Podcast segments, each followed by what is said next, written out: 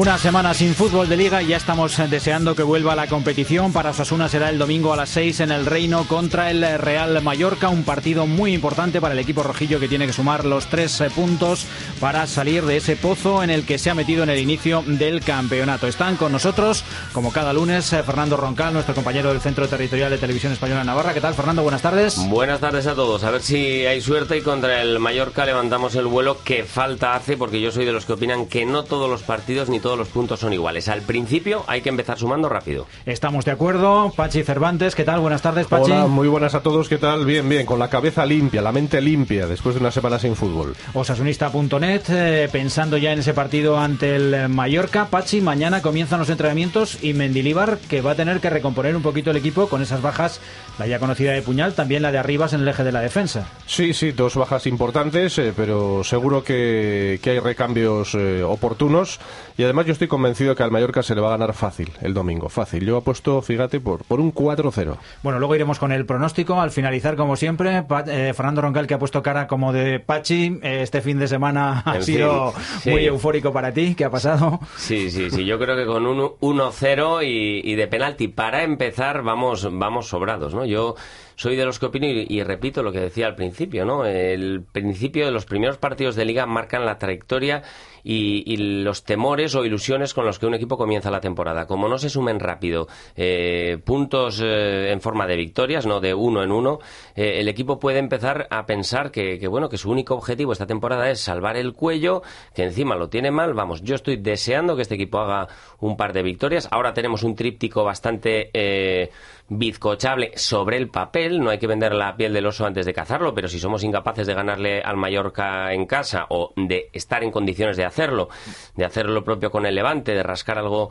con el Zaragoza, en fin, yo creo que Osasuna ahora no tiene excusas y, tiene que plasmar ese buen juego que vimos, en mi opinión, en Coruña y contra el Barça en puntos rápidamente. Bueno, Osasuna es un equipo que vive bien en el alambre, que se desenvuelve de forma solvente en situaciones muy delicadas. Y estos últimos días hemos escuchado a jugadores y técnicos decir, bueno, no podemos en la tercera jornada de liga echarnos las manos a la cabeza y pensar que estamos eh, ya a punto de, de bajar.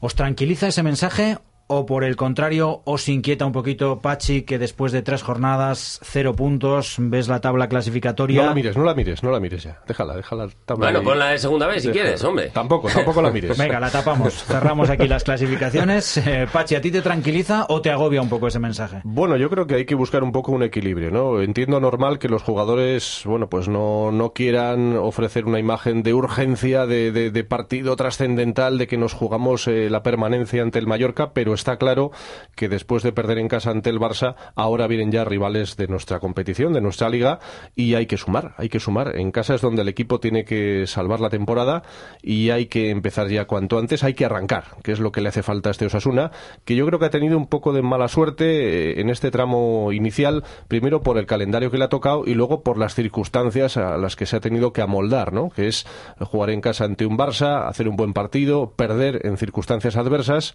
y eh, fuera de Pamplona, pues eh, caer ante dos recién ascendidos, ¿no? Pero a partir de ahora yo creo que ya tenemos que buscar menos excusas, eh, mm, buen fútbol, goles, ganar y, empezar a arrancar y tirar para adelante. Que yo creo que este- equipo está en condiciones de hacerlo. Sí, el otro día, eh, eh, hablando con un jugador de la plantilla de Osasuna, me, me reconocía que el equipo debería llevar, lleva dos puntos menos de los que debiera llevar, ¿no? Me, me comentaba que, en fin, que, que en Coruña sí se pudo jugar para, para rascar un puntito, que ante el Barça vamos a pensar que, que un punto el equipo, yo creo que punto y medio, pero bueno, como no se puede, eh, un punto bien que mereció y contra el Celta no mereció, no mereció absolutamente nada, ¿no?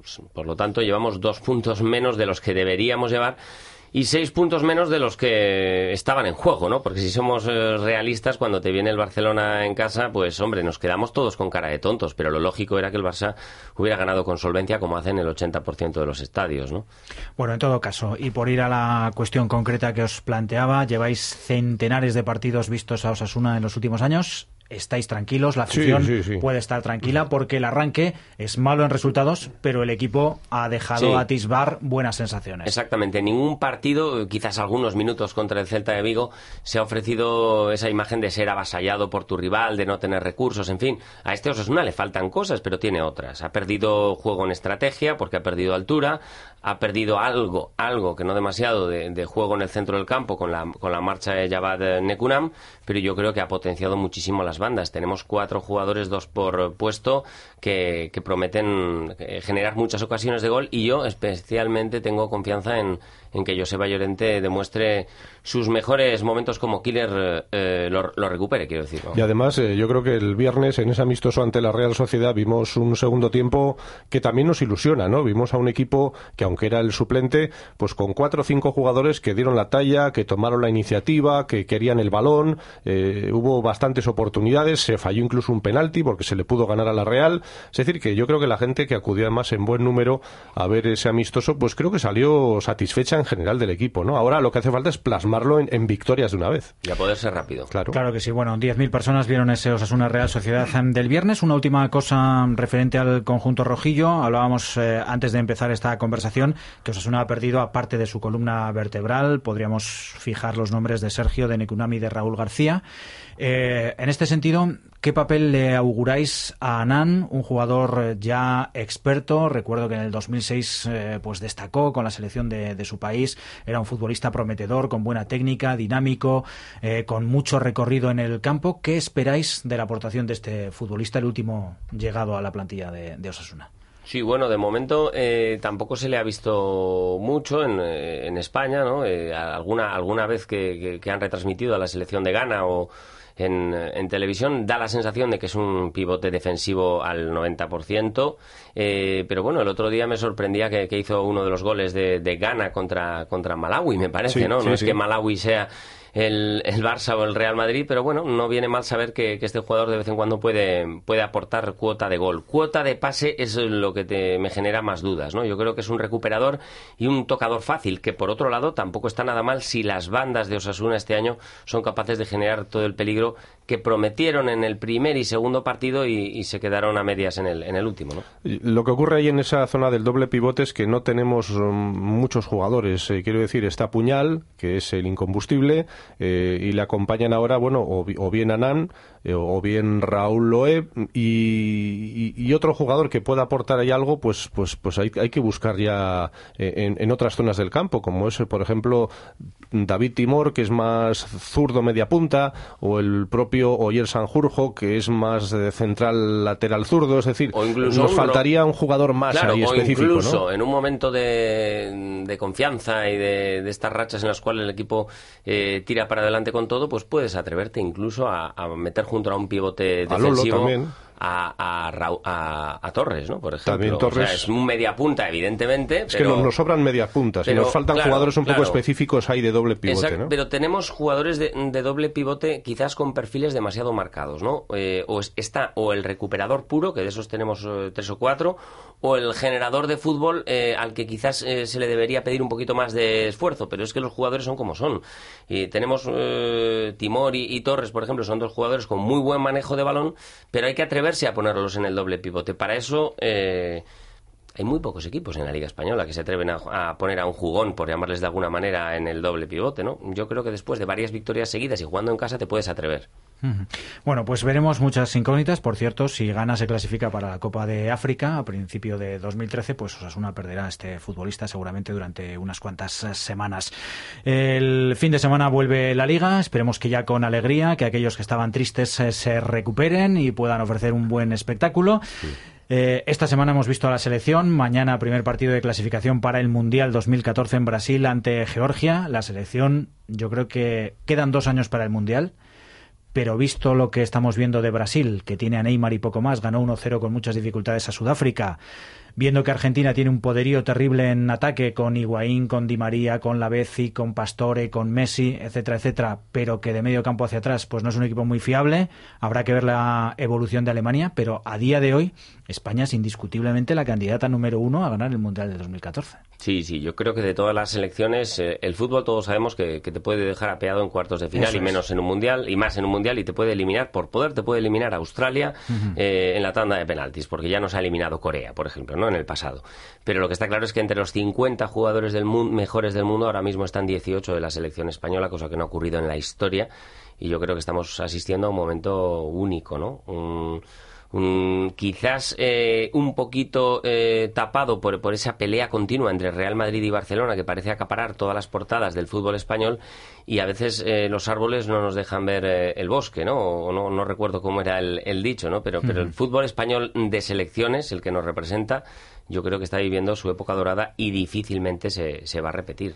Juegan de maravilla, todos los jugadores encajan y por la parte que nos toca, yo encantado de que Nacho Monreal esté aprovechando su oportunidad, porque este es su momento, no va a tener muchos más, y se ve que Del Bosque eh, tiene muy claro que puede ser el lateral o uno de los laterales zurdos. Con Jordi Alba, Es que yo creo que la, selección empieza a aburrir, empieza a aburrir en el, en el mejor sentido de la palabra. Eso era como cuando ganaba Miguel Indurain casi todo, que ya es que ya sabes que quién va a ganar, entonces ya tenía menos interés. Pues ahora ya en cada partido, pues esperas cuando va a llegar el primer gol, el segundo, el tercero, el cuarto, el quinto, y te empiezas a aburrir. Pero yo creo que el gran mérito de la selección es, eh, por ejemplo, en la Eurocopa, el, ganarla como se ganó y con la final como se ganó, eh, jugando al fútbol de cine sin Puyol y sin Villa a este equipo le pones a Puyol y a Villa, que son titulares indiscutibles eh, jugando normalmente, y bueno, pues eh, en fin, ganaremos eh, el, Mundial y luego la siguiente Eurocopa, seguro. Y este equipo encima, además de jugar a fútbol, como no ha jugado nunca una selección durante tanto tiempo seguido, yo me atrevería a poner ninguna selección con el mismo estilo, también sabe jugar el otro fútbol. Lo juega de otra manera, que es quedándote el balón y matando los partidos, pero demostró en la Eurocopa que cuando había que dar el do de pecho, como en la final, y, y lucirte ante el mundo, eran capaces de sacar sacarse de la chistera ese partidazo, ¿no? Pero si recordamos la victoria ante Francia, fue una victoria en la que España tiró dos veces, pero no recibió ni un solo disparo de la selección francesa y se dedicó a dormir el partido y también a los espectadores. Pero es una mm, de, esas eh, estrategias de la selección, ¿no? Se quedan el balón y, matan el partido. Oye, Fernando, ¿no me has dicho qué vais a hacer en Bilbao con los 40 millones de, Javi Martínez? Bueno, pues lo que me comentan, ¿Eh? lo que me comentan eh, en mis frecuentes visitas a Bilbao, la verdad es que, que no hay ninguna intención de hacerle caso a Pachi López, ¿no?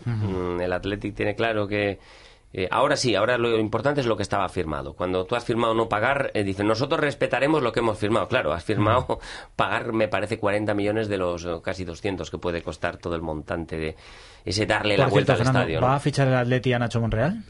Bueno, lo que está claro es que no lo, va, no lo ha fichado y que eh, de tener alguna opción sería en el mercado invernal, ¿no? Pero tiene desde plazo hasta el día 29 porque al pagar el Bayern de Múnich la cláusula exactamente se, establece una pero moratoria. pide el Málaga 20 millones, ¿no? Que es una barbaridad. El Málaga que hasta que es curioso porque el Málaga que ha vendido a la baja a todos sus jugadores se ha puesto digno precisamente con el equipo ideal, ¿no? Con el mm, Athletic, que es, el equipo eh, que lo había hecho con el Bayern de Múnich. Le han pagado con su misma moneda. Hablando de dignidad, Fernando Pachi, si vosotros fueseis Marcelo Bielsa, ¿alinearíais a Fernando Llorente o le dejaríais en eh, el banquillo o sin alinearlo hasta el 30 de junio de 2013? Mira, después de que el Atleti hizo público eh, que Llorente no iba a continuar, que es como echarlo a los pies de los caballos y echarlo a, la afición para que lo machaque, pues eh, el Mister tiene ya bien poquito que decir. Yo creo que ha tenido una, una, salida, la única que podía ser, que era mandarlo a la grada, porque sabía que si lo sacaba eh, iba a crear un ambiente muy negativo en, su propio campo contra él y contra el equipo. Así que no ha tenido más remedio que dejarlo en la grada. Yo creo que ahí la culpa es más de la directiva que ha hecho público que el jugador se quería ir. Eh, con lo que tiene eso de consecuencias. A partir de ahí, yo creo que lo inteligente hubiera sido que, se hubieran callado todos y sacarle rendimiento a Llorente deportivamente, que es un jugador al que, se le puede sacar rendimiento y que te puede meter 15 goles. Ahora que deciden dejarlo en la grada, pues jugará otro. Yo estoy con Pachi, ¿no? Eh, y también creo que mientras el Athletic no lo necesite imperiosamente, quizás por la estabilidad del equipo y y el run run y, mantener un poco la normalidad de Bielsa no, no se va a animar a, sacarlo a no ser que sea de extrema necesidad. Y yo creo que, bueno, el Athletic sí que tenía una dependencia de Llorente, pero cada año menos, porque tenido un, tiene un esquema de juego que yo creo que está por, cada vez más por encima de los jugadores. Hace dos años jugaban claramente para Fernando Llorente.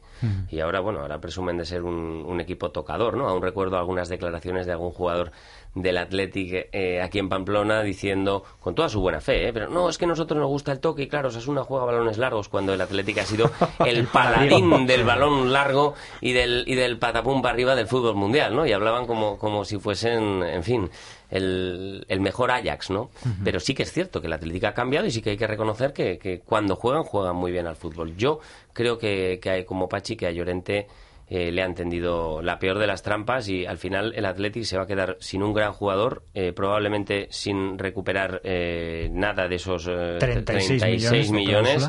y eso sí, pues con el honor del estilo Athletic por las nubes, ¿no? Pero van a hacer aquello que, que me parece decía un, conquistador español que decía en prefiero honra sin barcos que barcos sin honra, ¿no? Pues ellos prefieren eh, y hundió y hundió la flota en Perú, me parece. Fíjate, el Atlético con 40 millones, la de cadetes que se puede llevar de Osasuna. ¿Eh? Y, además ha renovado el contrato con el Chandrea y con el Pamplona y con vete a saber con quién más. ¿no? desde luego es un peligro ¿eh? para todos los que estamos alrededor. Bueno, pues ahí quedan las cosas en el bocho, tal y como están. Ha ingresado 40 millones el Atleti por Javi Martínez, que no está nada mal. 36 era la cláusula de Fernando Llorente. La Juventus y el Arsenal parece que ofrecían algo menos y no da la impresión de que vaya a salir en el mercado de invierno. En todo caso, por cerrar esta charla, nos volveremos a encontrar el próximo lunes aquí en Radio Nacional. Eh, Pachi, osasunista.net, ya nos has dicho antes un 4-0. Sí, sí, clarísimo. Después de estos minutos de conversación, te ratificas. Dos de Llorente, Sisi y Anán. Vamos a tomarle la temperatura a Pachi. Sí, sí, la normal. Últimamente, últimamente está muy a favor de obra, le veo optimista desde hace ya por lo menos casi dos desde que se fue don José Antonio Camacho. Sí, ah, sigue en China, ¿no? Por ahí, exactamente, ahí. está, uno de los, Uno de los equipos más mediáticos. ¿eh? Además, allí nos ven mucho, se ve que ¿eh? ven, siguen la liga eh, los partidos de las 12 de la mañana, esos partidos en los que rara vez vemos al Barça y al Real Madrid, vamos, les tienen locos en China. Bueno, pues si quieren escuchar de nuevo esta tertulia, lo pueden hacer Pachi en osasunista.net. Así es. Luego pueden ver los deportes en el informativo de Telenavarra, Fernando. Exactamente. Ahí está la cita y además pueden contactar contactar con nosotros a través de Facebook, Radio Nacional de España en Navarra, búsquennos ahí, también en el correo electrónico rnnavarra.rtve.es, si quieren eh, sugerirnos eh, temas, hacer comentarios, lo que deseen, estamos ahí para atenderles, escucharles y sobre todo compartir con ustedes estas reflexiones. Pachi, Fernando, que gane Osasuna el domingo, buena semana, nos encontramos el lunes. Gracias, hasta luego. Gracias.